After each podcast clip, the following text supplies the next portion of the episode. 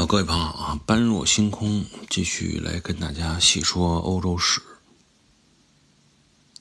之前咱们说到，凯撒基本上把罗马认为有威胁的北边地区搞定的差不多了，包括征服了高卢，是为了日耳曼，是为了大不列颠群岛，应该说一时半会儿，这几块地方啊。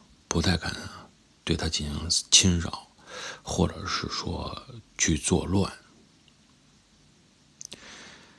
解决了困扰已久的北方安全问题，接下来的时间，那么罗马在北方的任务，大概呢就是进一步的向日耳曼尼亚、大不列颠群岛没事渗透渗透，啊，看看你们老不老实啊。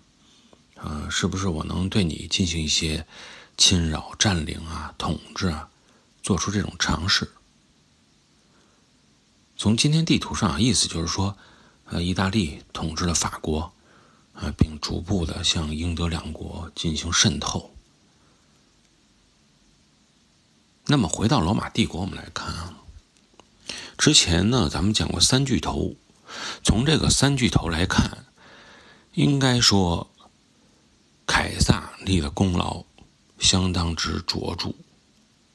那么跟凯撒相比拟呢，处在第二位或者勉强能抗衡的，就是庞培。因为在凯撒实际上拉开高卢战争之前，庞培就已经立了一个大战功，就是他击败了希腊世界中最后一个抵抗者——本都王国。啊，公元前六十三年就已经完成这个任务。那么，对于罗马来说呢，整个地中海东部地区的整合工作，在庞培的努力下完成了。原来三巨头势力中最大的是克拉苏，咱们之前也讲过，斯巴达克起义，克拉苏作为镇压的军队，完成了这次使命，啊，使他的军队中这个实力非常的强劲。但是他虽然使罗马帝国更加稳定，镇压了这个以奴隶为首的斯巴达克起义，也成功了。但是问题是什么呢？问题就是说，你做的这个工作只是帮助罗马解决了一次危机，你没有给罗马带来真正的实惠。就是你的这种战争啊，本身不具有这种扩张性，没带来人，没带来奴隶，没带来钱财物，没带来地盘没有这种额外的利益，所以整个他的这个政治声望啊，相对来说反而减弱了。在那个时代，其实你能不能给国家、给国民带来利益啊，依然是利益这个东西。在左右着你声望的大小，以及你这个提升的高低快慢。战争本身对权力的争夺者个人来说，好处是明显的；同时，战争本身对国家的利益来说，也是有这种好坏和中等之分。客观上来说呢，通过这场战争，先不说罗马帝国本身，就说凯撒、庞培这两个这个将领啊，从希腊世界、从高卢地区所带回来的财富数不胜数数不胜数，包括奴隶啊，包括这种物资等等。同时呢，因为这些战役、这种征服。也使他们自己拥有了一支非常强大的军队，属于他们自己的军队。看到这两位取得这么大的成就，建功立业，克拉苏啊，心里是急呀。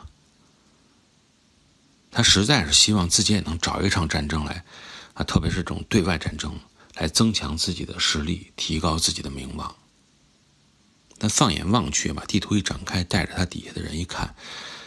你说这个希腊世界也是被庞培给弄，这个呃弄明白了，高卢呢那边呢也是被凯撒给弄稳定了，北非那边呢也没人挑战，那怎么办呢？我总得干点什么。然后呢，把眼光就往东边，再往东边看，哎，发现了一个地方。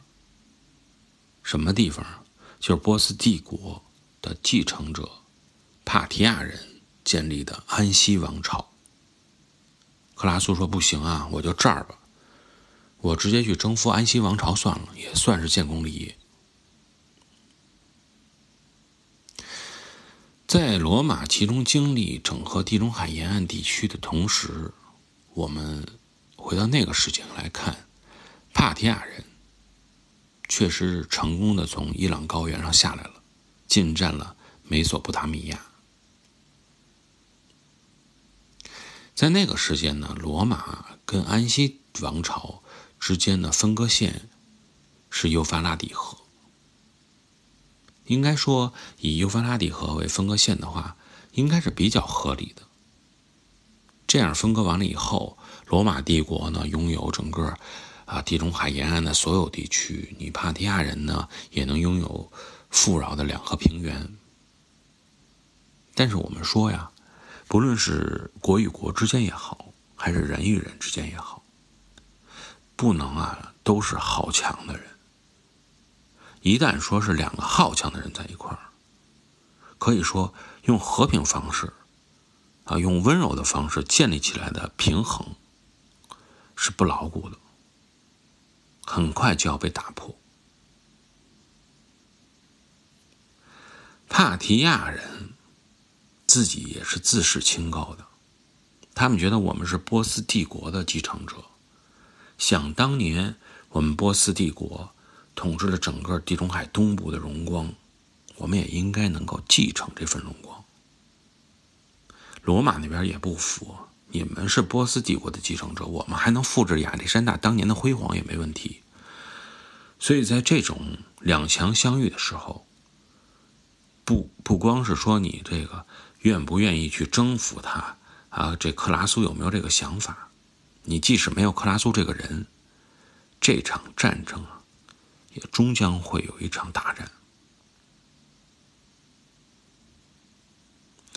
在战争一开始的过程中呢，我们去衡量局势啊，应该说罗马人处于比较有利的位置。为什么呢？因为罗马跟安息国之间啊，还有一个中间的这么一个小王国，叫亚美尼亚王国。实际上，亚美尼亚王国已经是倾向于罗马这一边。基本就属于罗马国的附庸的这么一个状态。亚美尼亚的位置大概就是叙利亚，今天叙利亚这个位置，所以说呢，保证了这个地方的安全啊。然后呢，说从这个地方再出兵，从高地直接是侵入伊朗高原的话，这种打法应该是一个比较可取的打法。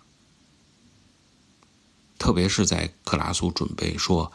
对安息王国准备开战的时候，亚美尼亚人也非常殷勤的、非常亲切的邀请他来从我们这个高地出发，啊，愿意让您过来。但是罗马帝国，我们一直在说啊，为什么有时候很佩服这个帝国？就是他呀，不重视面子，只看里子，从。亚美尼亚人的国家直接攻下去，确实是让罗马帝国能显得很风光。从高而这个向下，啊，从高往低处攻，显得即一个是战争方这个整个的战略战术更加方便，另外一个呢显得很威风。还有一个呢，就是说，你看，虽然这个地方不属于我，但是你周边的国家都已经归属于我了。我从这块往下攻，啊，我从这个我的附属国去攻击你的话，你已经被全面包围了，你就老老实实投降吧，也显得很有面子。但是最终罗马人的考虑依然是很实际的，他不要这个面子，他选择了另外一条线路，不是从亚美尼亚走，而是在南边，从南边过去，走两河流域，直接去攻击安息王国。他觉得呀，一个是我对高原不了解，我没有理由啊，因为你有一个听话的附属国的原因，我就跑到你的国家里，啊，到高原上去冒险。即使说我从你这个方向进入了安息王国，打败了他，那我在高原上停不下来，最终取得的胜利成果还是由你亚美尼亚人来打理。你自己占了便宜，我变成帮你打仗的这个雇佣军了，没必要。实际上确实是啊，应该回想起来，亚美尼亚人还真有这种想法。所以对于罗马帝国来说，我不如从南边走。即使不管怎么样，我先把两个地区占一部分，这么富饶的土地，我回去也能交代。所以在整个这个过程中，我们应该能看到一个帝国实事求是的选择是多么的重要。至于下一期我们再来聊，究竟这种南线作战取得了怎样的战果？下期节目我们再聊。